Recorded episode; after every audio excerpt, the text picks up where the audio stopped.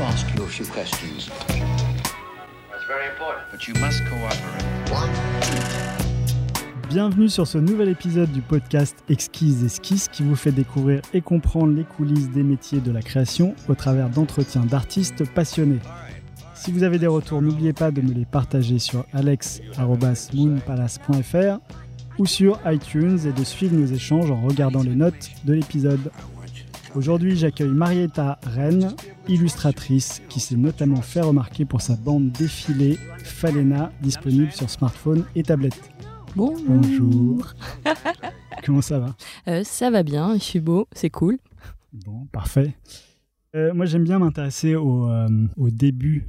Qu'est-ce qui t'a donné envie de faire de l'illustration, ton métier À quel moment tu t'es dit, tiens, c'est ça que je veux faire? Alors, ça a commencé tôt.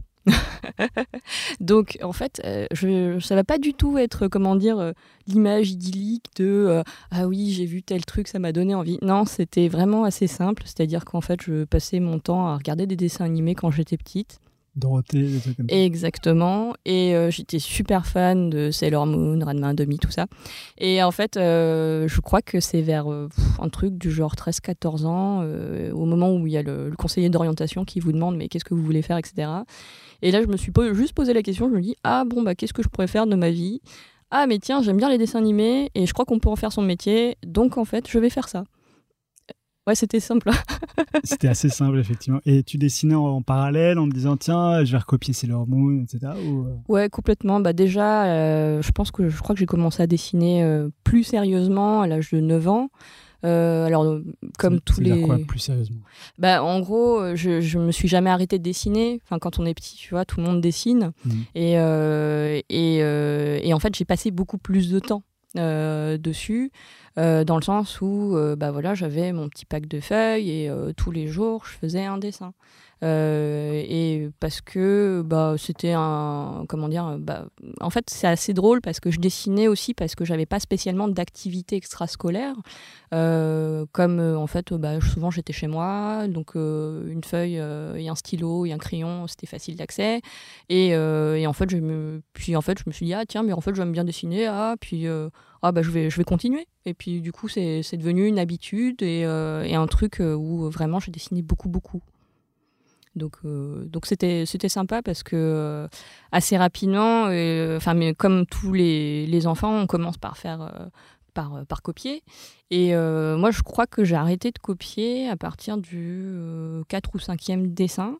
Euh, parce que j'avais envie d'exprimer des trucs. Euh, en fait, ce que je faisais, c'est que euh, je prenais les personnages de dessins animés connus, par exemple Sailor Moon, et en fait, j'avais envie de la dessiner dans une certaine pose, avec une certaine expression et tout ça. Et quand bien même c'était pas parfait, parce que c'est un truc, voilà, on est jeune et c'est assez immature, mais il y avait une intention derrière. Et en fait, assez rapidement, après, je, euh, je me suis euh, un peu inventé des histoires et des choses comme ça. Et puis au bout d'un moment, j'ai lâché tous ces personnages-là euh, pour créer les miens. Donc, et, et ça s'est fait assez naturellement. Et le conseiller d'orientation, quand tu lui dis, euh, voilà, je veux faire du dessin animé, il dit, euh, mais euh, vas-y, Ouais, éclate-toi. Ouais, bah surtout c'était c'était drôle parce que en fait la conseillère d'or- d'orientation qui était une femme très gentille. En fait, je suis arrivée et je lui ai dit "Bon bah voilà, moi mon programme c'est euh, je veux rentrer au Gobelin, mais euh, bon, comme en fait il y a le lycée à faire et que en fait il faut avoir le bac pour rentrer au Gobelin, donc je veux faire une école d'art appliqué. Je me suis renseignée, euh, donc il y a Estienne, je vais aller là-bas.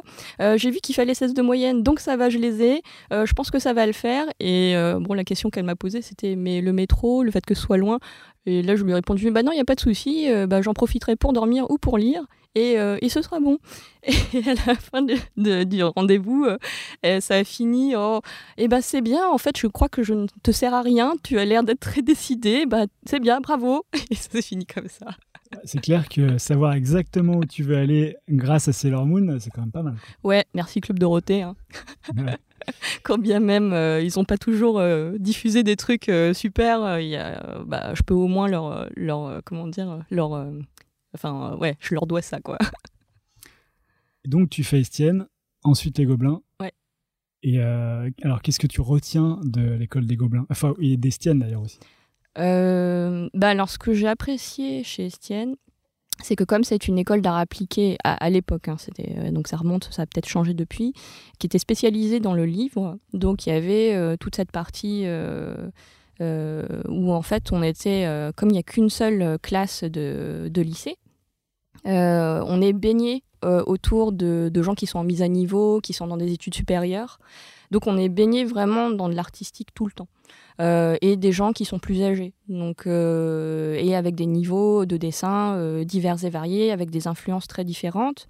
Et ce que j'ai beaucoup apprécié, c'était qu'à l'époque où j'y étais, quand j'étais en seconde, on avait ce qu'on appelait les, les, ateliers des métiers d'art. et donc, bah, tout au long de l'année, il y avait plusieurs cours d'initiation, notamment à la gravure, la relure, la, la dorure, euh, la typographie et l'illustration. Et, euh, euh, j'ai vachement apprécié ce savoir-faire, enfin l'espèce de donner envie du savoir-faire, en fait, qu'on fasse quelque chose ou pas avec. Au final, c'est moi ça m'a vachement marqué parce que, bah voilà, je sais qu'aujourd'hui, si j'ai envie de, faire un carnet de croquis, je, sais en faire un parce qu'on m'a appris. Faire le carnet en lui-même, pas les dessins qui sont dedans. Et, ouais, exactement. et il y a des procédés graphiques, euh, des choses que euh, bah, si j'avais pas été dans cette école, j'aurais pas su. Et il y a aussi euh, toute cette ouverture. Enfin, j'ai beaucoup apprécié les cours d'histoire de l'art qui étaient, qui étaient comment dire euh, enfin qui était donné par, euh, par Monsieur Baudry, et que, dont je m'en souviens encore parce que je l'aime beaucoup, et, euh, et, qui était aussi un professeur de fac, et qui avait une manière très... Bah, une manière, en fait, il nous il avait une méthodologie euh, supérieure qui nous donnait nous en tant que lycéens et, que, et qui, était passionnante et qui rendait les choses euh, intelligentes et intéressantes. Et ça, c'est vraiment les, les, points qui m'ont le plus marqué à Estienne. Et, euh, et j'espère que bah, voilà, ça a perduré depuis. Je n'y suis pas retournée, donc je ne suis pas capable de savoir si c'est bien ou pas maintenant. Et après, au Gobelin, bah, il y, a, y, a, toute la formation qui, qui, est très technique et euh, et qui est exigeante, mais euh, il y a aussi tout, euh, tous ces comment dire tous ces élèves en fait, enfin de ma classe, avec qui bah, je suis encore amie et qui m'ont appris énormément. Donc moi je pense que voilà, dans toute école, il y a les professeurs bien sûr, mais il y a surtout la promo dans laquelle on est.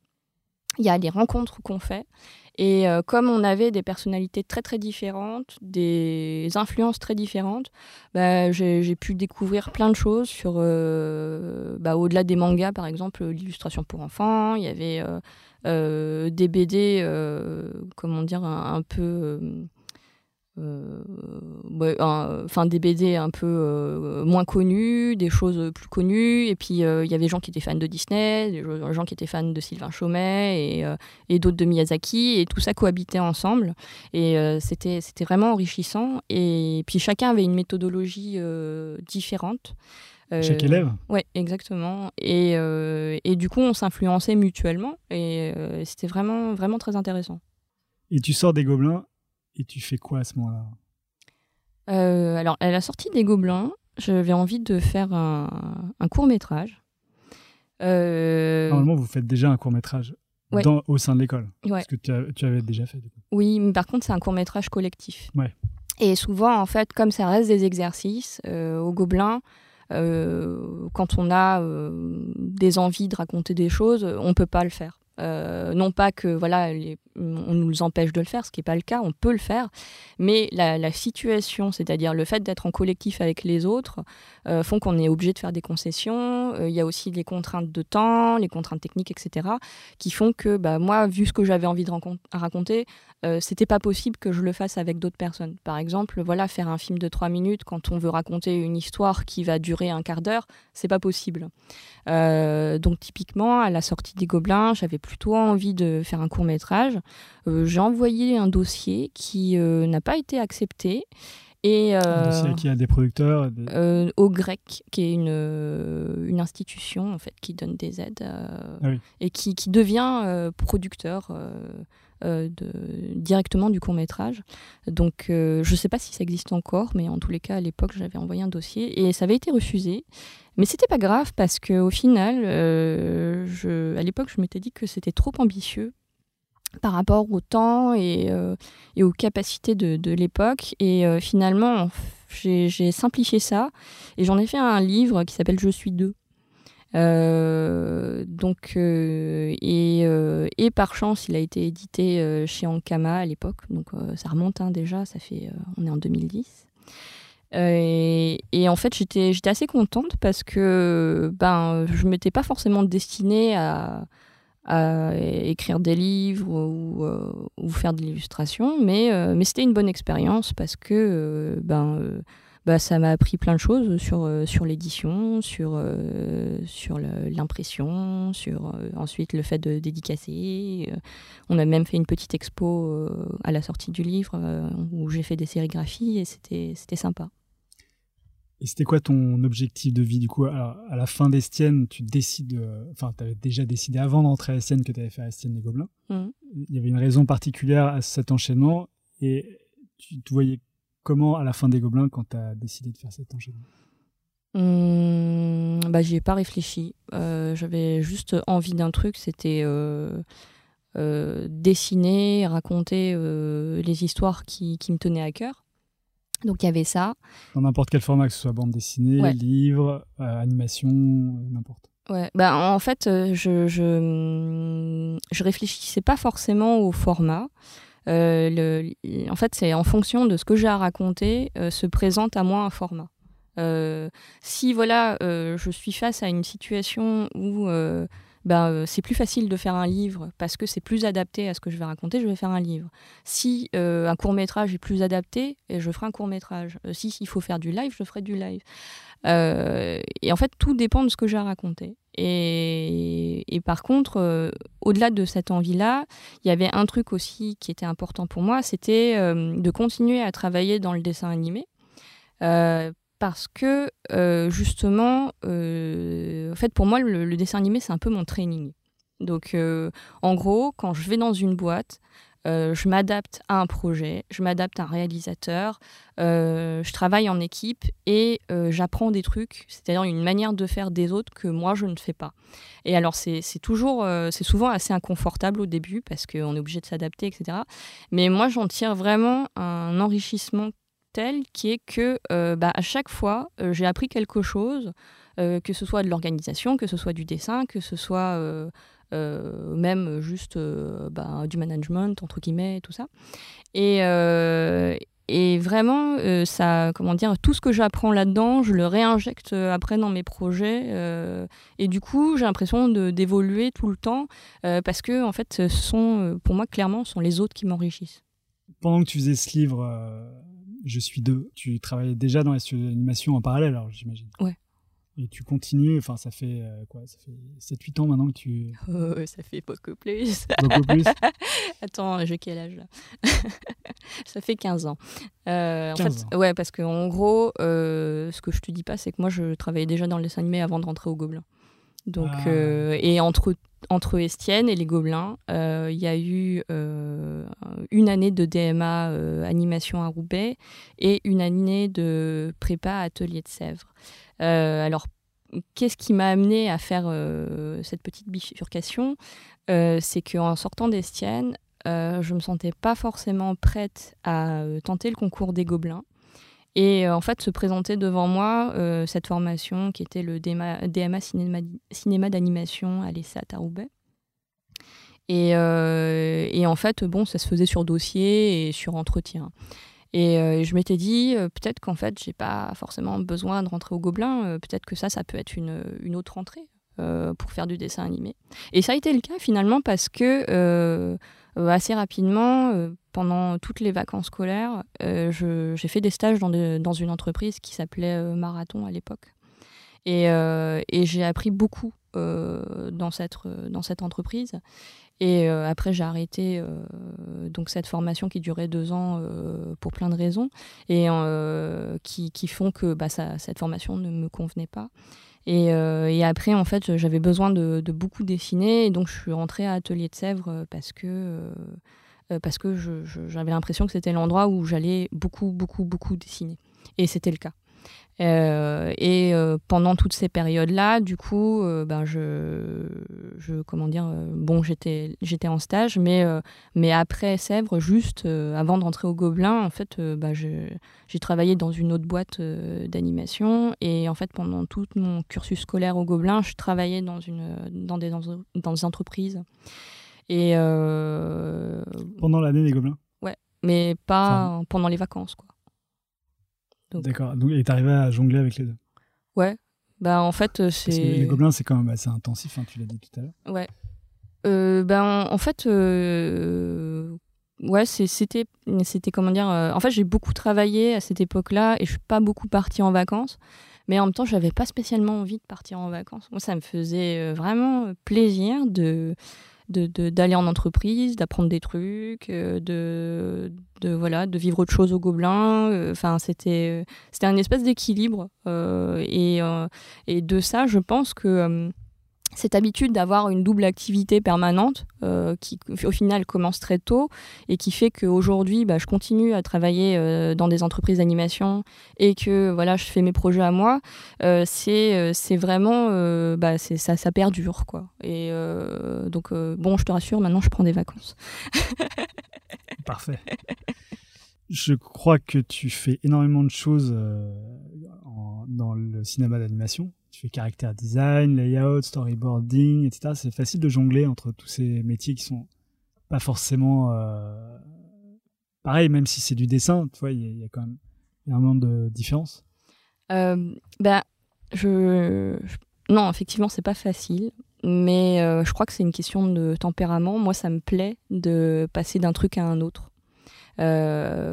En fait, quand euh, je pense que c'est, j'aime bien avoir une vue globale et générale, et, euh, en fait, ça me plaît de, progresser petit à petit euh, d'un truc à un autre et d'être confronté à chaque fois à une nouvelle difficulté. Je, pense que si au bout d'un moment c'est trop rébarbatif ou habituel, je m'ennuie et, et, là en fait je fais pas du bon travail parce que là ça va être automatique et, euh, et même en fait euh, je très rapidement enfin quand je m'ennuie je trouve une autre solution je fais autre chose enfin bref euh, et je le dis assez rapidement. Avant d'attaquer tes projets personnels ouais. est-ce que tu as un enfin tu as parlé de Sailor Moon et de toute cette, cette ces dessins animés de l'époque est-ce que tu as un artiste en particulier ou où on s'arrête au Club Dorothée et tous ces dessins animés? Euh, bah, ça dépend des périodes parce que c'est évolutif. Donc, euh, un artiste fondateur en fait, celui qui t'a vraiment euh, donné l'envie. Enfin, tu disais que tu pas trop. Bah, en fait, j'ai non. Il y a, en fait, il y a plein de gens qui m'inspirent, mais je suis pas fan, tu vois, d'une personne en particulier. Et puis en plus, parfois, c'est par période aussi. Et, et, non, en fait, alors de manière vraiment, mais purement euh, pas du tout sexy, hein, mais, euh, mais en fait, moi, ce qui m'a donné envie de dessiner, c'est euh, un truc vraiment. voilà, c'est en gros, quand j'étais petite, j'aimais bien les petits poneys. et ma mère, elle m'en dessinait des fois. Et sauf que un jour, ma mère m'a dit Non, écoute, j'ai pas le temps. Et en fait, du coup, j'étais déçue. Alors, j'ai pris mon petit poney, je l'ai posé sur la feuille, j'ai fait les contours, et après, j'ai dessiné les yeux. Et là, à partir de ce moment-là, de cette espèce de frustration, je me suis dit ah mais ouais, en fait, euh, bah, bah maintenant j'ai plus besoin que ma maman me dessine mon petit poney, je peux le faire moi-même. et donc euh, ça, ça, je pense que ça part un peu de ce genre de choses qui fait que euh, vraiment, pour moi, tous les artistes sont des sources d'inspiration, mais c'est pas forcément ça qui me donne envie de dessiner. Ouais. Donc, euh, C'est marrant ce que tu racontes parce qu'il y a un livre qui s'appelle, euh, je sais plus, Dessine-moi un mouton ou quoi. C'est un mouton qui demande à sa maman justement de dessiner les moutons. Et euh, il y a un moment, et la maman peut pas. C'est exactement ce que tu racontes. Et le mouton, ça le débloque, ça lui débloque quelque chose. Ah, trop bien. Et j'ai fait lire à des enfants et ils ont lu le livre et ils ont dit ah mais attends mais je peux dessiner alors? Et hop ils sont partis dessiner c'est trop bien bah tu me donneras les références c'est marrant cette histoire euh, moi, j'avais lu que tu, enfin, sur ton Instagram, tu as des, euh, des fanarts de Satoshi Kon, par exemple. Ah oui. Et euh, moi, c'est un artiste que j'apprécie particulièrement. Du coup, j'imaginais que ça faisait partie, mais en fait, ça, il fait partie d'un ensemble d'artistes. Complètement, ouais. Ben, après, euh, c'est sûr que tu vois, euh, dans tous les artistes, euh, il fait partie du, du, top, du top 10. hein, donc, et, euh, mais après, ce fan art, il existe aussi parce que, euh, à l'occasion du décès de, de Satoshi Kon, Hmm. euh, donc Katsuka avait organisé une exposition donc à son honneur et il avait demandé à plusieurs illustrateurs, dessinateurs de faire quelque chose qui un dessin qui, qui, qui était en comment dire qui nous faisait penser à lui etc. Et, et moi j'avais j'avais trouvé l'initiative sympa et, euh, et comme c'est quelqu'un dont euh, voilà j'aime bien le cinéma euh, donc j'avais beaucoup aimé Paprika Perfect Blue aussi. Enfin Perfect Blue je l'ai vu assez jeune. Ça m'a assez marqué. À l'époque c'était un peu dur parce que je crois que je devais avoir un truc du genre euh, 16 ou 17 ans et que c'est- narrativement, c'est pas hyper simple à, à appréhender. ouais Perfect Blue ouais. Perfect Blue, ouais. Euh, ouais, mais comme en fait euh, j'avais été pas mal confrontée. euh, bah, tu sais quoi, le Club Dorothée, c'est un peu compliqué. C'est à la fois bien et pas bien, mais comme tu es confronté à plein de problématiques assez réalistes dans les histoires, euh, du coup, regarder du Perfect Blue derrière, Mhm. c'est dans la digne euh, continuité du truc. Donc, euh, je pense qu'après, il y a aussi ce truc de. Enfin, je sais pas toi dans ton adolescence, mais moi, j'ai regardé plein de films américains qui n'étaient pas du tout de mon âge non plus. Euh, et, euh, et du coup, regarder Perfect Blue, ça faisait. C'était c'était, euh, logique, quoi. Enfin, ça m'a pas semblé compliqué en tous les cas. Non, moi, un des trucs les plus violents que j'ai vu, ça doit être euh, Dragon Ball. Et donc maintenant, quand tu vois un Kamehameha, tu es traumatisé, tu te prostres Ouais, dans un ça. coin et tu dis non, arrêtez. Non, je mange des madeleines. Euh, et, c'est pas mal que tu parles de ce- ces illustrations parce que je vois que tu as fait énormément d'expositions euh, ces dernières années. Mm. Euh, des expositions où tu es représenté, où tu fais des illustrations en tant que telles. Ça, c'est quelque chose que tu as envie de développer, que tu développes, que tu veux faire, que tu veux intégrer dans des livres, euh, je sais pas, pour enfants ou quoi? Euh, bah écoute, pour le moment, c'est pas trop euh, dans mes envies les livres pour enfants et euh, Enfin, alors, je, Ouais. je dis livres pour enfants parce qu'on est habitué à avoir des livres illustrés qui sont Ouais. destinés aux enfants, mais ça peut être des livres illustrés pour, pour les adultes. ouais, bah en fait, je pour le moment, euh, j'avoue que j'ai pas forcément, euh, enfin comme je te disais, tout dépend de, de ce que j'ai à raconter et, euh, et le format va s'imposer de lui-même. Et là, pour le moment, c'est pas forcément d'actualité. Tu dessines par plaisir de voir, enfin, Ouais. et par pour expérimenter aussi peut-être. Ah oui, complètement. Donc, euh, alors, ce qui est marrant, c'est que tu vois, euh, il y a un paquet d'expositions collectives auxquelles j'ai participé et, euh, et souvent j'ai accepté parce que c'était une occasion pour moi de tester un truc. Donc, euh, donc euh, par exemple, de dessiner sur une planche de bois, euh, de faire, d'utiliser une autre technique. d'utiliser un autre média, d'avoir des conditions différentes. Là, dernièrement, j'ai fait une illustration à quatre mains avec Si, qui est, je ne sais pas si tu vois qui c'est, c'est une, une jeune illustratrice très talentueuse qui a, qui a aussi travaillé chez mademoiselle.com. Et euh, on a fait une illustration à quatre mains où, euh, en gros, elle, elle a dessiné euh, une énorme femme euh, qui est une espèce d'île euh, qui est à moitié immergée dans l'eau. Et j'ai fait plein de petits personnages, euh, donc des petits oiseaux, des, des petits, des petits pêcheurs, des plantes et tout ça. Et c'était amusant de, de, comment dire, de confronter nos deux styles et en même temps de se laisser de la place à toutes les deux. Parce que euh, bah, quand on dessine à quatre mains, il faut imaginer que bah, si on prend toute la place comme on est habitué à le faire, bah, l'autre peut rien dessiner, et puis ça sature, et puis c'est pas beau. Et là, ce qui était chouette, c'était qu'on avait vraiment cet équilibre. Ça nous a vraiment plu. Alors, du coup, on va sûrement en refaire d'autres euh, derrière. Euh, Le dessin en vue d'exposition. euh, pas forcément en vue d'exposition, en vue que ça nous fait plaisir et, euh, et on verra ce que, ce que ça donnera derrière. Enfin, moi, j'ai plutôt l'habitude de faire les choses par plaisir. Et après, euh, bah, si, euh, si une possibilité d'exposition se fait, on le fait. Euh, S'il n'y a pas, ça traîne dans, dans mes placards ou je le donne à des copains et, c'est très bien comme ça. Alors parlons un peu de Falena, chose que tu as déjà dû faire moult fois. J'ai trouvé ça absolument magnifique. Enfin, tant dans les dessins que dans la narration, que dans l'ambiance musicale, parce qu'il y a quand même de la musique. Tout est assez épuré, léger. c'est vachement bien. Comment tu montes un projet comme ça Et comment t'en es arrivé à ce qu'il soit euh, en bande défilée au micro, c'est dur à, à faire la distinction entre défiler et dessiner, mais c'est bien défiler, c'est-à-dire que c'est une bande qui défile, comme euh, en fait les, euh, je sais pas comment ça s'appelle, les carnets japonais là. Ouais, qui- les rouleaux. s'éti- voilà, les rouleaux. Donc ouais, comment t'en arrives à, à avoir ce format qui est quand même très original? Bah alors ça, ça date de à peu près de 2010, je pense. Euh, à l'époque, j'avais envie de hum, raconter une histoire où il n'y avait pas de coupure. Donc, euh, et, euh, et où en fait tout s'enchaîne tout seul. Et j'avais aussi envie de dessiner sur un, un rouleau comme ça, parce que je trouvais que le format était amusant. Donc t'as commencé à dessiner sur un vrai rouleau? Euh, bah, j'ai pas, dessi- j'ai pas commencé à dessiner, j'avais juste l'envie. Parce que euh, je dessinais assez tard finalement. Et, euh, et donc j'ai commencé à écrire une histoire. Euh, au départ, ça partait de, un peu de, de rêves que j'avais faits, des choses comme ça. Et au fur et à mesure, en fait, en faisant des lectures, en découvrant euh, un peu aussi les neurosciences, euh, du coup, ça, ça, j'ai écrit une histoire qui était beaucoup trop longue. Enfin, concrètement, l'histoire de Falena, à la base, ça tient dans un long métrage. Donc, euh, alors qu'à la base, j'étais censée faire euh, donc un petit rouleau de 9 mètres.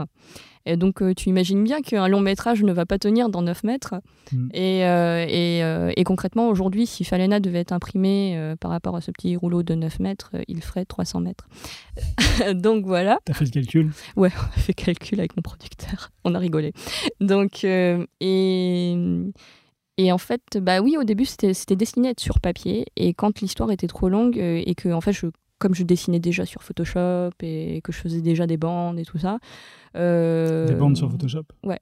Donc en fait, c'est un format de, de bande sur Photoshop au lieu d'avoir un A4, tu vois, j'ai un format Ouais. plus long. Euh, bah, en, fait, je me suis dit, bah ouais, la capacité d'impression est compliquée, la capacité de, stockage est compliquée, euh, bah, autant rester dans le numérique. Euh, et euh, donc après, j'ai contacté donc un producteur avec qui j'avais déjà travaillé, qui s'appelle Pierre Catan.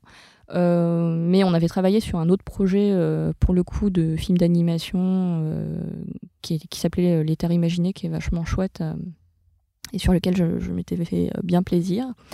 Euh, eh bien, euh, je l'ai contacté parce que lui, il avait commencé à faire des, des projets un peu atypiques numériques. Et je lui avais dit, bon, euh, voilà, j'ai tel projet. En fait, bah, je cherche quelqu'un pour m'aider à le financer et à le faire, au moins à le finir, parce que j'avais déjà pas mal avancé et pas mal dessiné. Et il m'a dit, mais moi, j'ai envie de le faire. Et donc, c'est comme ça que ça... a- Tu lui avais proposé un format interactif sur tablette. Euh, alors, à la base, il n'était pas sur tablette, il était juste en version web. euh, parce Ah oui. que mon. En gros, j'avais tous mes dessins. J'avais demandé à mon frère de me faire une petite ligne de code euh, qu'il a fait une, en, en une après-midi et qu'on puisse le lire en fait directement sur une tablette. Enfin, j'avais utilisé une tablette à l'époque parce que c'était pratique en fait de, de le présenter aux gens. Euh, mais en soi, euh, on pouvait euh, très bien le lire sur un ordinateur et tout ça. Et donc c'est avec mon producteur que c'est concrétisé plus clairement le fait qu'il fallait rester sur tablette et smartphone parce qu'on voulait rajouter euh, de la parallaxe. Alors la parallaxe, c'est euh, les effets euh, de profondeur et de 3D en fait qu'on voit dans Falena. Donc téléchargez-le, comme ça vous pourrez découvrir ce que c'est. gratuitement. hein. Exactement. Je sais pas s'il est toujours gratuit, mais je crois. Ouais, c'est toujours gratuit. C'est encore gratuit, je crois, pendant deux ou trois ans. Je, je sais plus trop parce que parce qu'en fait, euh, bah, comme c'est France Télévisions qui nous a produit, euh, Ouais. donc c'est le service public. Donc merci les impôts, hein. et, euh, et donc il a, du coup, ça s'est concrétisé qu'on on voulait faire ça sur euh, sur euh, tablette et smartphone. parce que c'est ce qui nous permettait d'avoir l'objet le plus stable possible. Alors des fois, enfin, je parle beaucoup de contraintes techniques et tout ça, mais, mais concrètement, si ça avait été sur web, bah, en fait, la fluidité du son, la fluidité du scroll aurait été très compliquée. Mhm. Et, et c'était, je pense, le format le plus adéquat. Le style noir et blanc. euh, euh, alors c'est un peu manga, mais pas trop. C'est très occidentalisé comme euh, format manga. Il y a une raison, parce que tes illustrations, quand elles sont toutes seules, elles sont plutôt colorées, dans l'expérimentation, mais toi, tu voulais faire quelque chose de plutôt grand public. Enfin, comment ça, ça t'est venu d'avoir ce style-là particulièrement? Je sais pas trop définir, mais ouais, j'avais envie de dessiner du noir et blanc à ce moment-là. Euh, puis aussi, euh, je trouvais que c'était agréable en fait. euh, tu vois, dans Falena, comme il n'y a pas de cases, les transitions entre les plans, elles se font par des astuces graphiques et tout ça. Hmm. Et commencer par du noir et blanc, c'était aussi un truc simple dans le sens où je n'avais pas trop à me poser de questions. Tu vois, c'est con, mais Oh, pardon, j'étais euh, vulgaire. Euh, c'est bête, mais en, gros, euh, quand il y a trop de problématiques en tête, bah, du coup, tu, te perds. Et en fait, pour moi, me donner des contraintes, par exemple le, noir et blanc, outre le fait que j'en avais envie, bah, c'était une manière aussi pour moi de me sortir de, des habitudes ou des facilités. Et j'aime bien cet exercice de tu as des contraintes et qu'est-ce que tu fais avec juste ça euh, et, par exemple, sur Falenal, toutes les contraintes, c'est euh, pas de cases, euh, du noir et blanc, du comment dire, une narration un peu cinématographique. Avec tout, tout un, un, sens. par exemple, les endroits où il y a une la parallaxe sont des endroits que je choisis en particulier et qui a une logique et qui, qui donnent une écriture. Et, et donc, et puis il y avait aussi une autre contrainte, c'était que, en fait, toute la narration, comme on doit scroller euh, de gauche à droite, Bon, excusez-moi, j'ai problème entre ma gauche et ma droite. Mais, euh, mais en gros, de, ouais, de gauche à droite, ben, en fait, euh, tout. Le doigt va de droite à gauche. Exactement. Et. donc le défilement. Enfin, Ouais. Mais bon, euh, on s'est compris. et eh bien, euh, il y avait ce truc de, euh, bah ouais, il faut toujours que le sens de lecture il aille vers la droite. par exemple, dans le cinéma, quand on fait du storyboard ou même en BD classique, ça c'est un truc auquel on peut jouer des pirouettes parce que parce que le format de la page, parce qu'il y a des ce qu'on appelle des cuts en cinéma, c'est-à-dire quand on passe d'un plan à un autre, et que euh, dans une BD, euh, il y a des cases, euh, donc elles sont isolées. Là, en fait, si je fais le moindre changement de dessin, ça veut dire qu'il faut que je gère les, transitions. Donc, en gros, je peux improviser, mais pas trop. Donc, et, donc, ça faisait partie des, contraintes importantes. Donc, tu as énormément storyboardé la bande défilée. Ouais. D'accord, parce que il y a, enfin, je sais plus ce que je voulais dire. Bon, en tout cas, euh, moi, quand j'avais vu cette euh, bande dessinée, enfin cette bande défilée en noir et blanc, ça m'a un peu rappelé euh, ce que certains font en noir et blanc, comme Bastien Vives. Ah. et j'ai vu qu'il était remercié à la fin de Falena. Donc je ne sais pas si vous avez trouvé ce style commun en même temps ou enfin un, un, style vraiment parce que c'est vraiment fort le noir et blanc, surtout tel que tu l'as traité toi dans cette bande dessinée. Euh, Vives, c'est plus dans des contraintes, je pense, euh, soit de temps euh, ou de pour ressembler à un format manga, parce qu'il a fait la semaine ces dernières années. Donc, je ne sais pas, est-ce qu'il y a un lien euh, bah, en fait, bah, euh, forcément, il y a du lien parce qu'on était à l'école ensemble ah au Gobelin, que en fait, euh, on est amis et qu'on on continue de se voir, etc.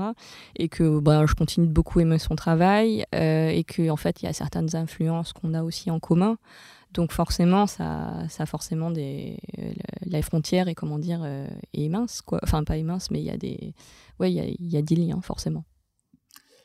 J'ai retrouvé ce que je voulais dire justement, tu parlais de narration euh, dans la bande défilée. Est-ce que euh, c'est une grosse remise en question par rapport à ce que tu connais? Parce que c'est pas de l'animation, c'est pas de la bande dessinée. Enfin, il faut tout euh, réécrire. Enfin, justement, tu parlais d'écriture, justement, avec les parallaxes, etc. Comment tu réfléchis à tout ça au moment où tu te mets là-dedans et tu te dis, tiens, euh, bah, ça passe par euh, plein d'expériences, plein de ratés, plein de plein d'essais.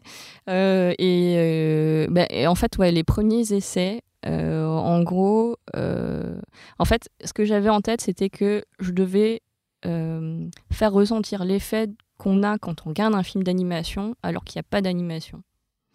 Et, et, donc, il fallait faire du mouvement là où il n'y en a pas. Et concrètement, ben, du coup, bah, n'y a pas de rupture. Euh, il fallait que j'arrive, enfin, il fallait que je fasse le lien entre euh, le fait d'avoir fait euh, Je suis deux, qui est un bouquin d'illustration assez simple, et, et l'animation. Et en fait, j'avais envie de faire ce, pas-là, ce lien entre les deux. Et, et en fait, je sais pas expliquer qu'est-ce qui fait qu'on en arrive à là. juste, il y avait l'envie, quoi. Ça suffit peut-être. Oui, je pense des fois penser la bande euh, de manière statique, c'est une chose, mais de la penser avec les parallaxes, tu es, obligé de, faire, de bosser en main dans la main avec un réalisateur, enfin, pas réalisateur, puisque mais plutôt un, développeur ou quelqu'un comme ça. Ouais, complètement. Donc, tu fais des tests en direct avec le développeur? Euh, alors, Ou tu codes toi-même tes trucs tu fais des tests non, là, je, je- clairement, je, vais pas. euh, Parce que j'ai vu que tu voulais te lancer un peu dans le code. Pour... Bah, en fait, je veux un minimum connaître des trucs pour pouvoir, euh, enfin, connaître le, comment dire, pour pouvoir discuter avec euh, avec les développeurs et même tester des choses. En fait, concrètement, euh, pour Falena, euh, moi, j'étais, euh, on va dire que mon poste c'était à la fois dessinatrice, mais c'était un peu aussi réalisatrice, hein. Ouais. Euh, parce que j'avais une, une équipe à gérer. En gros, j'avais le développeur, euh, un animateur, euh, un ingé son, un assistant, un typographe et un graphiste. Donc, euh, ouais, en fait, quand tu le regardes, tu as l'impression que non, mais, euh, mais en fait, si, pour créer toute la, toute la cohérence. Enfin, tu t'en rends compte à la fin quand il y a le listing de Ouais. tous les gens qui ont travaillé dessus. Tu te dis, waouh. Et, euh, et en fait, euh, chacun a amené euh, des choses très différentes. Alors, le, le développeur, clairement, dans, dans son code, euh, lui, il a, il a développé, euh, comment dire, euh, de, il est parti de zéro, concrètement, euh, pour, euh, enfin, dans le langage, on, dit from scratch. Et euh, il est parti de zéro pour, pour faire le, moteur du projet. Et en fait, tout, toutes les choses dont on avait besoin, il les a codées, il a récupéré des trucs, etc. Et du coup, il a une partie assez créative là-dessus, même si elle est contrainte par mes besoins. Euh, L'animateur, concrètement, euh, il devait euh, discuter avec le développeur pour qu'il mette en, place des outils nécessaires pour tous les besoins artistiques que moi j'avais. Et, ça arrivait assez souvent que l'animateur me propose des, solutions narratives assez imprévues en termes d'animation qui ont apporté énormément. Euh, donc le bah, l'ingé son, il a fait toute la musique et tout- toute la bande sonore qui est juste euh, merci Com. Je- grâce à toi, c'est beau. Qui est magnifique. Ouais, en fait, ça rajoute tellement de choses euh, à la lecture de, de la bande. Complètement. Mm. Et, euh, et le- l'assistant réel, euh, bah, il était là vraiment pour euh, fluidifier tous les échanges qu'on avait, pour nous donner des retours, pour aussi, bah, voilà, quand on oubliait un truc, nous dire ah là il manque ça, etc. Et il a été très important aussi. Et, et après, ben voilà, le typographe, ben il a. Alors, ce qui est marrant, c'est que dans toutes mes équipes, dans toute mon équipe, tout le monde n'était pas juste animateur ou ingé son. Tout le monde a plus ou moins touché du code, a été sur euh, deux ou trois postes en même temps. Euh, par exemple, le, typographe, euh, il code un petit peu. Donc, si on regarde bien, en fait, sur toute la typographie qui a été faite sur mesure par, par Johan, euh, et bien en fait, il a, en gros, il y a plusieurs occurrences de A, plusieurs occurrences de M, et ce qui donne un effet un peu vivant et euh, qui, qui donne l'impression comme si ça avait été euh, écrit par moi. Et en fait, ça se génère automatiquement, et donc il avait, il avait mis ça en place. C'est pas toi qui l'as écrite au départ, cette Non. Non, en fait, je, je trouve que mon écriture est pas belle. Et, euh, et je voulais euh, une écriture qui soit euh, suffisamment lisible, qui vienne par exemple d'une écriture un peu bâton, un peu voilà une vraie typo, tout en ayant toutes les aspérités d'un truc qui pouvait être dessiné à la plume ou quoi. Et concrètement, si je le faisais vraiment moi, ça donnerait quelque chose de trop déstructuré. Et, donc, avec lui, on est parti d'une typo qu'il avait déjà faite et qu'on a déformée que, ensemble et, euh, et, et qui, qui donne le résultat qu'on a. Et qui, qui je, à mon sens, est bien adapté euh, au dessin. J'avais des questions à propos du contenu de la bande dessinée. Ouais. Euh, la première chose, c'est que moi, j'ai un peu spoilé. enfin, ou pas d'ailleurs, parce qu'à la fin, en fait, on la voit partir du coup dans l'océan. Et du coup, on se pose des questions sur est-ce que dans la BD, est-ce qu'ils existent, ces fameux Falena Est-ce que elle en est une? Voilà. Mm. Est-ce qu'il y a une réponse à cette question ou est-ce que tu laisses le, le lecteur euh, s'imaginer? alors, il y a une réponse, mais je la donnerai pas. Parce que euh, ben moi je trouve ça bien, tu sais, de laisser un peu euh, du vide et de faire parler les gens. Et, euh, et non, concrètement, moi j'ai une réponse euh, très claire euh, et tout ça dans ma tête, mais euh, je la donnerai jamais, je pense. D'accord, même en off euh, tout à l'heure. Si en off, je peux te la, donner, mais, euh, mais après tu la gardes pour toi. Ok. Et tu l'enfermes dans un, dans un coffre. Et euh, c'est euh, une, une bande dessinée qui parle de la différence, enfin et de l'intégration dans un monde qui semble pas être le nôtre. Est-ce que ça a une résonance avec ce que toi tu as vécu ou pas du tout? Hum, bah, oui et non. Parce qu'en fait, on se sent tous un peu concernés par la question euh, quand. Voilà. Ouais. On a toujours l'impression, à un moment donné euh, dans, dans notre vie, euh, qu'on appartient à un monde différent. Enfin, tu vois. Alors, ben, pff, oui et non, dans le sens où euh, forcément, en fait, euh, on, on ne peut retranscrire que les émotions qu'on a déjà vécues et qu'on connaît. Donc, forcément, euh, il y a des choses que voilà, j'ai mis dedans qui, qui sont au niveau émotionnel, en tous les cas, et au niveau sensation et perception que, que j'ai souvent exacerbé pour l'histoire. Euh, après, euh, bien sûr que euh, ben, euh, faire partie euh, des autres, d'être avec les autres, forcément, ça me concerne. Euh, mais après, l'histoire en elle-même, ça reste euh, une fiction, vraiment. Euh, et elle est née de plein de rencontres. Euh, par exemple, euh, ben, en fait, ce qui est assez amusant, c'est que je me suis intéressée aux, neurosciences parce que j'avais lu un bouquin sur euh, la vidéosurveillance. Je sais pas pourquoi j'avais lu ça, mais je l'ai trouvé intéressant. Et, euh, et, ce bouquin, en fait, euh, était assez dur avec les neurosciences. Et je me disais, tiens, c'est marrant, pourquoi est-ce qu'il est aussi dur? Donc peut-être que ça a un sens. Alors du coup, j'ai commencé à m'y intéresser. Et je me suis rendu compte que, bah non, en fait, moi, en fait, ça m'intéresse, le, cerveau, la conscience, qu'est-ce qui fait que... qu'est-ce qui crée notre personnalité, euh, tout le, le système de, de croyances que chacun peut avoir. Et, euh, et en plus, j'avais écouté euh, beaucoup d'émissions radio et, euh, où j'avais entendu euh, notamment euh, Stanislas Dehaene et euh, Lionel Nakache, Qui sont? qui sont des, des chercheurs en, en sciences cognitives euh, assez importants. Euh, bah, Stanislas Dehaene, en ce moment, il est euh, directeur de, Neurospin au, CEA, au Centre d'énergie atomique.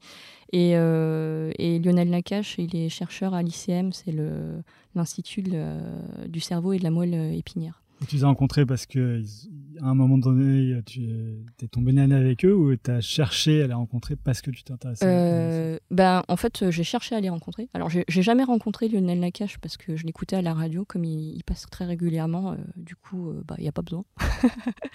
Mais euh, non, par contre, euh, à l'époque, euh, dans cette envie de, de raconter quelque chose de crédible, parce qu'en fait, j'avais pas envie de parler des sciences euh, si j'avais si j'avais pas perçu des choses ou vu des choses. Donc j'avais envie d'aller visiter un laboratoire pour aller m'imprégner de, de toute cette ambiance-là. Et à l'époque, j'avais envoyé euh, un mail à trois personnes. Donc il y avait euh, Jean-Pierre Changieux, euh, qui est un homme très important, euh, Lionel Nakache et Stanislas Dehaene. Et j'avais euh, chopé leur mail sur Internet en tapant très bêtement Jean-Pierre Changieux, email. et donc je suis tombée sur leur email et tout ça. Et, et j'aurais en présenté mon projet en leur disant, bah voilà, le pitch de mon histoire. bah, en fait, ma démarche, c'est de, de comme ça, il y a une partie dans l'histoire qui se passe dans un labo de recherche, bah, j'aimerais bien venir vous voir pour me rendre compte euh, de manière, euh, enfin, créer une documentation là-dessus. Et, euh, la personne qui m'a répondu le plus vite, et qui est aussi la seule personne qui m'a répondu, c'est Stanislas Dehaene. Donc, il m'a fait visiter le laboratoire. J'étais hyper contente parce que, et je m'en suis pas rendu compte, c'est que Neurospin, c'est un, un lieu de recherche qui est absolument incroyable. Euh, déjà, l'architecture, elle, est, euh, elle est très grande, très belle. Euh, ils ont des moyens absolument fabuleux pour travailler. Et, euh, et à l'époque, bon, pour moi, c'était, j'avais l'impression que c'était le standing euh, de base. Quand je- j'ai rencontré d'autres euh, d'autres chercheurs, je me suis rendu compte que non. Et, et, et, et tout ça, en fait, bah, toute l'ambiance dans Falena, elle est vraiment inspirée de, du lieu. Et après, voilà, quand on voit les deux lieux, on voit que j'ai un peu extrapolé et que j'en ai fait quelque chose de plus, comment dire, idéalisé, quoi. Euh, parce qu'il faut bien faire ça, hein, c'est une fiction. Une piscine chez. Non. non, il n'y a pas de piscine. Par contre, il y a des IRM, et des très grosses IRM. Ok, et je crois que ton prochain livre va aussi euh, parler de, de tout ça? Oui. Alors, euh, prochain, euh, je ne vais pas trop trop en parler parce que pour le moment, ça reste un peu, euh, comment dire, euh, en cours d'écriture et tout. Mais globalement, ça parle d'intelligence artificielle, de cerveau toujours. parce que voilà, c'est quelque chose qui me, qui me tient à cœur. Et en fait, c'est marrant parce que quand j'avais écrit Falena, il y avait un sujet qui me tenait beaucoup à cœur qui était la notion de conscience. À cette époque, quand je m'y suis intéressée, ben, en fait, c'est comme pour tout. on a chacun a sa définition de la conscience parce que ça peut être la conscience de soi, la conscience de l'extérieur, plein de trucs. Et en fait, euh, bah, j'ai découvert avec le temps que euh, la conscience chez, les chercheurs en sciences cognitives n'était pas forcément euh, celle qu'on se fait, c'est-à-dire que c'est par exemple, en fait, nous, en tant que personnes, on perçoit des choses de manière consciente qui sont très limitées. Et par exemple, il y a énormément de choses qu'on fait inconsciemment, comme respirer, comme le battement de cœur, et en fait, qui n'arrivent pas au cerveau. Et, euh, et du coup, euh, ben, ça, c'était un truc que j'ai mis du temps à comprendre. Et, euh, et, en fait, traiter de la conscience dans l'angle des sciences cognitives, c'était quelque chose que j'avais pas forcément pu faire dans Falena parce que ben, ben j'étais pas assez, comment dire, documentée et j'avais pas assez saisi en fait le, leur, définition de la conscience. Et que là, en fait, euh, j'ai envie de faire, notamment avec euh, mon co-scénariste qui s'appelle euh, Romain Lignol, qui est chercheur en sciences cognitives et qui, qui a un blog d'ailleurs sur Libération, qui est Hémisphère Gauche. Et, et on a, et ensemble, on a vraiment cette volonté d'écrire un projet où il y a une fiction, en couleur cette fois, euh, et euh, Parce que tu es, passé, passé outre les contraintes euh, initiales. Exactement. Enfin, ça sera peut-être pas une bande défilée d'ailleurs. Si, si, je pense. bah là, là, ça s'y prête bien. Puis, puis j'ai envie de tester des trucs encore. ok. Et, et, en fait, il y a une, toute une partie en fait qui, qui traite de voilà, qui, qui, est une histoire et, et c'est entrecoupé d'éléments de vulgarisation scientifique qui vont être écrits euh, par euh, Romain, euh, qui, qui lui s'intéresse aussi à, à, comment diffuser du contenu scientifique complexe comment dire, au grand public. Et quand est-ce qu'on peut espérer voir ce, cette bande dessinée? Enfin, une année, hein, pas, pas un mois ou quoi, mais... Ouais, bah, concrètement, je pense que ce sera pas avant deux ans facile. Parce que Faena, tu as mis 5 ans à, la faire, je crois. Euh, en fait, j'ai mis beaucoup de temps à développer, euh, à développer Falena dans mon coin. Et en fait, la, le réel temps de fabrication avec mon producteur, il a duré 2 ans. Euh, là, en ce moment, pour mon prochain projet, c'est en cours d'écriture. Et, et, comme voilà, il, me faut le temps d'écrire, hein, c'est enfin, un temps qui est, comment dire, incalculable. dans le sens où euh, quand on écrit, euh, ça dépend de son inspiration, ça dépend de ce qu'on vit au quotidien, ça dépend des recherches qu'on fait aussi, de la documentation, des rencontres. Et euh, c'est un truc qu'on contrôle pas. Alors du coup, je pense que le temps d'écrire un scénario qui est bien ficelé, et le temps de, de, de le dessiner, est minimum deux ans en étant très optimiste. Et tu, euh, tu fais ça en même temps que tu travailles sur des films d'animation. Après, ton statut, c'est intermittent, du coup, tu as peut-être des périodes de creux dans lesquelles tu peux, travailler sur tes... je l'ai choisi, ouais. Bah, en fait, euh, concrètement, euh, tant que je suis en phase d'écriture, je continue à travailler dans le dessin animé parce que pour moi, c'est une pause. Euh, c'est un peu. Euh, quoi, le dessin animé ou le. Euh, le dessin animé, c'est une pause. D'accord. Bah, l'écriture, c'est on est tout seul, et il faut ramer tout seul. Enfin, là, on est deux, mais. donc, du coup, c'est un peu plus facile de ramer à deux que de ramer tout seul. Mais ça, ça, demande énormément de soi, et il faut être responsable de ce qu'on écrit, de ce qu'on diffuse, de, de, de, de, tout ce qu'on. comment dire tout ce qu'on, De tous les personnages concrets. Enfin, moi, il y a un truc quand je crée des personnages, et pour moi, c'est comme si euh, je rencontrais des gens et que j'apprenais à les connaître sur le long terme. Et en fait, plus je les connais, et plus j'arrive à anticiper leurs actions, et plus ils deviennent autonomes, et plus en fait ça, de, ça devient euh, comme des petits personnages que je mets dans un bac à sable, et, euh, et je leur mets des, des petits événements et après euh, ils se démerdent. L'enfant quoi. ouais, c'est un peu ça, mais sauf que euh, sauf que bah en fait euh, ils sont dans ma tête, donc je ne suis pas schizophrène, mais mais du coup voilà, contrairement à des enfants où ça vit par lui-même, bon bah là tout est une construction de logique mentale quoi. Tu parlais de l'inspiration pour trouver du coup les idées. Comment tu fais quand tu n'y arrives, quand tu arrives pas quoi finalement? Je sors de chez moi, je vais me balader et. Parce que il arrive que tu n'y arrives pas. Oui, oui, complètement. Ouais, ouais, complètement. Bah, en fait, la plupart du temps, quand je sens que je bloque, je sors de chez moi, je fais autre chose. Euh, genre, euh, je vais au sport, euh, je vais voir des copains, je vais à une expo, ou je vais au cinéma, ou je regarde une série. En ce moment, je regarde Westworld, c'est vachement bien. Enfin, moi, j'aime bien en tous les cas, même si je sais qu'il y a des gens qui sont plus durs avec cette série. En fait, je fais autre chose. tout simplement parce que alors, il y a un truc qui est euh, vachement drôle euh, au niveau du processus créatif, euh, c'est que, en gros, ça sert à rien de s'entêter. Et quand on lâche prise, c'est là où nous viennent les idées.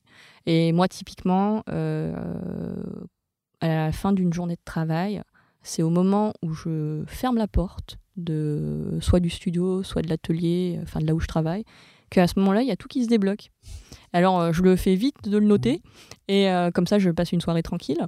Mais, euh, mais j'ai je, vraiment ce truc de. ouais, il y a un process de toute la journée, j'ai bûché, c'était compliqué, c'était dur et tout ça. voilà, j'arrêtais pas de boire du thé parce que voilà, il faut bien faire des pauses. Et, euh, et après, en fait, euh, bah, une fois que je sors, je fais Ah, mais en fait, c'est ça. Bon, bah, ok. Bon, bah, oui, ça arrive toujours à ce moment-là. Puis au bout d'un moment, on finit par se connaître. Et, euh, et, en fait, bah, du coup, tu, tu, sais que bah, à la fin de la journée, il y a la réponse à ta solution qui, qui vient tout seul. Et est-ce que tu sais le moment où tu peux t'arrêter? C'est-à-dire ton scénario, ça y est, il est fini, tu peux passer en prod, etc. Ouais. Mais par contre, je suis incapable de dire qu'est-ce qui fait que. Mais il y a un truc de feeling, euh, vraiment de euh, ouais, là maintenant, c'est bon, je suis satisfaite. Et euh, C'est bien ça. c'est pas souvent. Je rencontre des gens qui, qui me disent c'est Ouais. Mais en fait, si tu veux, concrètement, moi j'ai fait un deal avec moi-même sur la notion du, du perfectionnisme. C'est-à-dire qu'en gros, il y a ce qui, dans l'idéal du monde réel de ce qui est possible, qui serait parfait, que j'aimerais atteindre mais qui, comme on ne vit pas dans un monde idéal, je ne peux pas l'atteindre. Mais par contre, il y a après euh, euh, les contraintes de la vie, euh, mon comment dire, mon niveau en tant qu'écrit, enfin que qu'auteur, en tant que dessinatrice, et il y a mes capacités. Et en gros, le, but que je veux atteindre, il est entre entre les capacités du moment et le, et le perfectionnisme. Et souvent, tu vois, si je fais un truc de pourcentage, si, euh, tu vois, 100%, ça va être le perfectionnisme, le truc euh, idéal. 50, ça va être la réalité. si j'arrive à 60, je suis contente. Et, et tout en me disant que sur le projet, d'après, eh ben, j'améliorerai ce que j'ai pas pu faire là. Donc, et du coup, ça, ça me laisse pas trop de frustration euh, enfin, moi, ça me met dans une, euh, comment dire, dans une dynamique euh, assez plaisante qui est que, eh ben, à chaque fois, je ferai mieux. et c'est pas parfait et c'est pas grave ou différent, puisque là, si tu pars sur de la couleur pour le mm. prochain, c'est plus la même chose que le noir et blanc. Complètement. est-ce que tu as peur de. Enfin, est-ce que, tu sais ce que, de quoi ton avenir sera fait? Est-ce que tu arrives à te projeter, genre, à à 70 ans, qu'est-ce que tu aimerais te dire de, de, ce que, de ce que tu auras accompli? Eh ben, à 70 ans, je serai sûrement dans une maison de retraite. On aura sûrement des robots partout. Ouais, des robots, des petites manettes pour se déplacer. Ouais, de la domotique. Tu n'auras plus besoin d'appeler personne. Euh, tu, tu, tu feras euh. juste y penser. Voilà. Mais ça, ce sera quand tu auras 70 ans. Mais quand tu auras 70 ans, tu pourras toujours te dire qu'est-ce que j'ai fait de ma vie? Eh ben, euh, ben, je ne sais pas. Euh, moi, je, la, la, projection que j'ai, euh, alors c'est plus une projection d'envie. c'est, en gros, Falena, ça fait partie d'un triptyque. et donc, j'aimerais bien finir ce triptyque. Donc, euh, donc déjà, si j'arrive à finir ça, je suis contente. Euh, tu peux avoir 70 ans et être tranquille. Mm, j'aimerais bien le faire avant.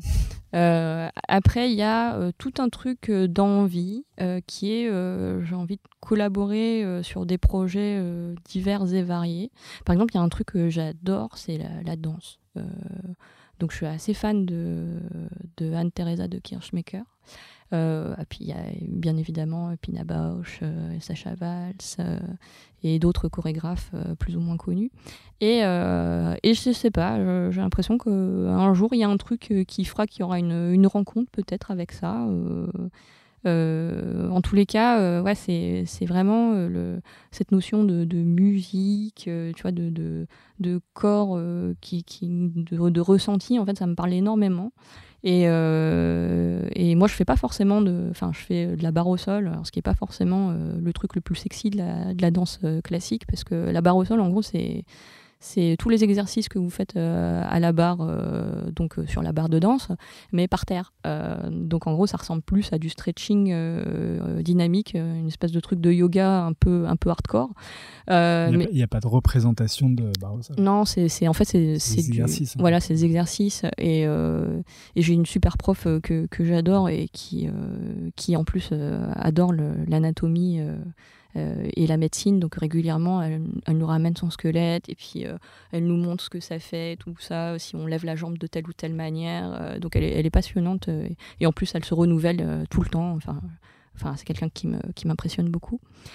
Et, et, voilà, donc j'ai plein d'envie de collaboration avec plein de gens divers et variés.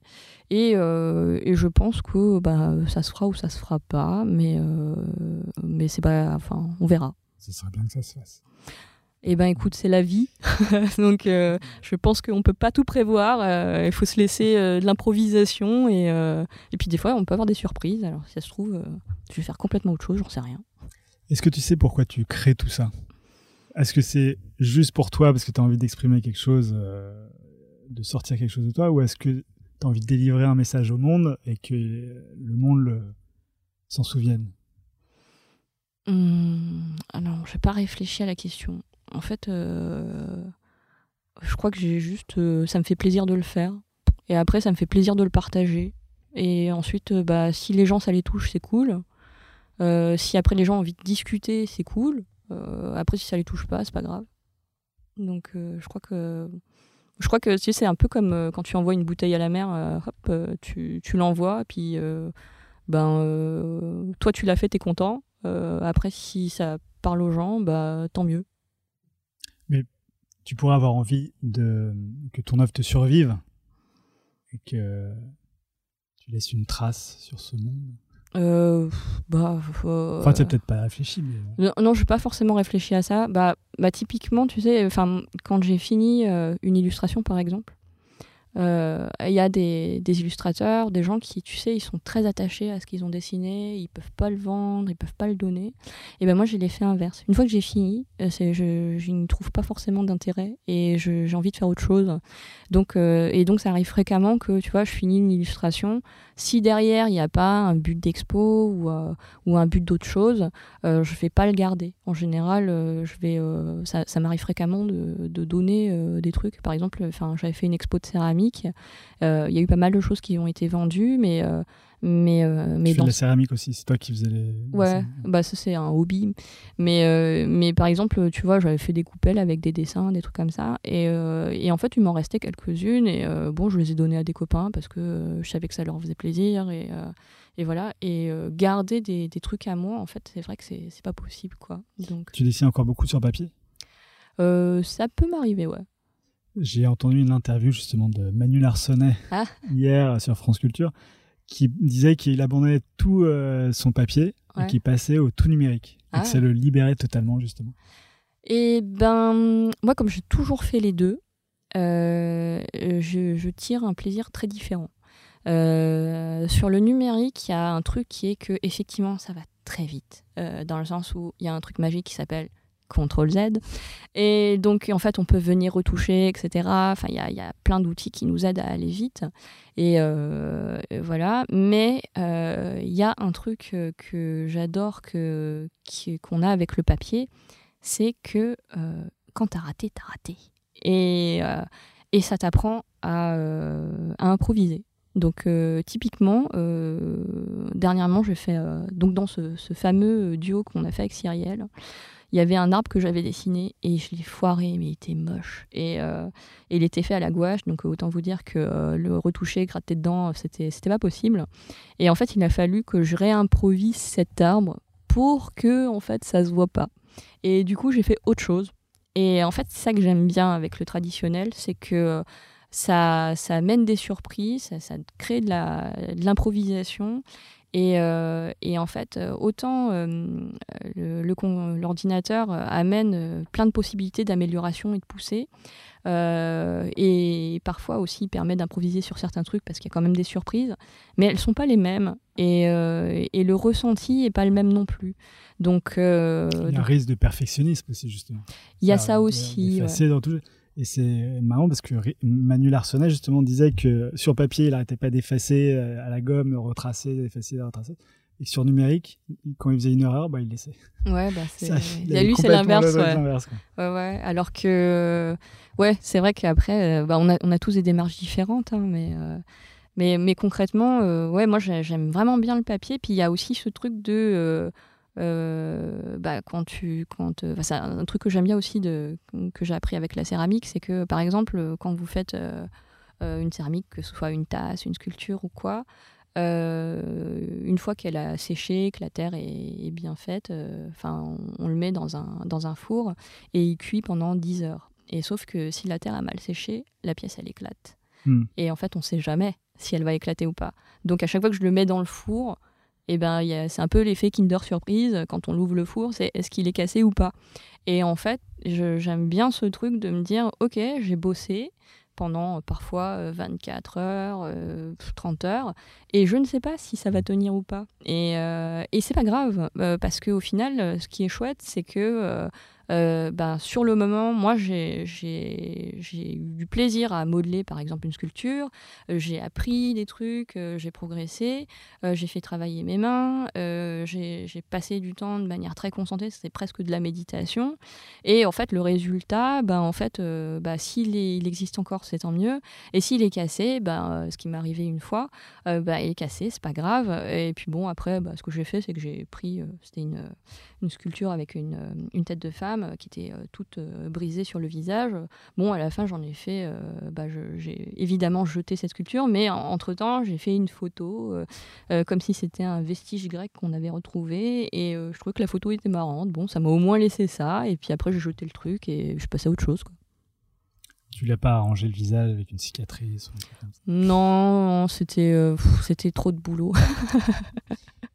On arrive à la dernière question, qui est est-ce que tu as un livre, un film, euh, une musique qui t'a particulièrement marqué euh, ces derniers temps? Alors, tu en as cité quelques-uns. Tu as cité des danseurs, euh, une série, Westworld. Ouais.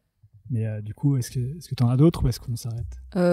Alors, il y, a, alors, y a une série que j'aime vraiment, vraiment. Mais bon, c'est la série. Enfin, c'est The Wire, quoi. qui est vraiment ma série préférée. J'adore les personnages, ce que ça raconte, je trouve ça hyper intéressant. Euh, enfin, euh, en tous les cas, ça m'a tenu en haleine jusqu'au bout et même jusqu'à la fin. Et, euh, et mon personnage préféré, c'est Omar. Hein. Donc, donc j'aime bien ce côté Robin des Bois, gay, comment dire, de la drogue. Je, je le trouve génial. Et, et ouais, ça fait partie de, de mes inspirations d'écriture.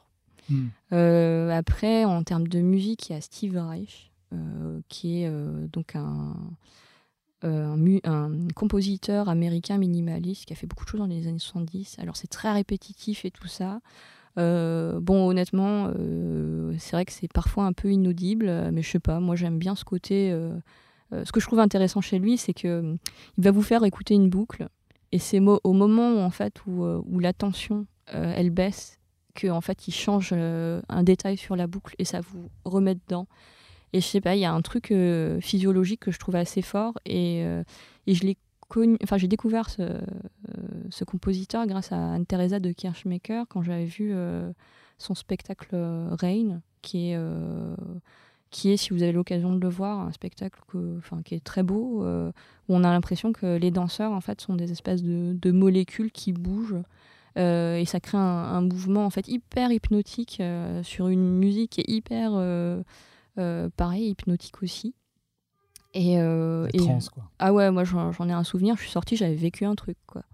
Et, euh, et mais bon après moi je peux citer plein de, de spectacles ou de trucs comme ça que j'ai aimé. Non, mais en fait, c'était des ou livres ou films ou Ah, ouais. vraiment un truc. Donc euh, là, Steve Reich avec, euh, Ouais. avec cette danseuse dont euh, Qui est imprononçable. voilà, euh, c'est très bien. Et bah écoute, merci beaucoup Marietta d'être venue jusqu'ici et euh, bah, j'espère à bientôt et j'ai hâte de voir ton, ton prochain livre Eh ben. deux ans. du coup. Et ben merci de m'avoir invité. À bientôt. Salut. Voilà, c'est fini pour aujourd'hui. Si vous êtes arrivé jusque-là, c'est que l'épisode vous a sans doute plu. Alors n'hésitez pas à le partager, en parler, le commenter ou m'envoyer un mail sur alex.moonpalace.fr, ce qui m'aidera à poursuivre ces entretiens. Merci et à dans deux semaines pour un nouvel épisode. Ciao You don't understand. I absolutely refuse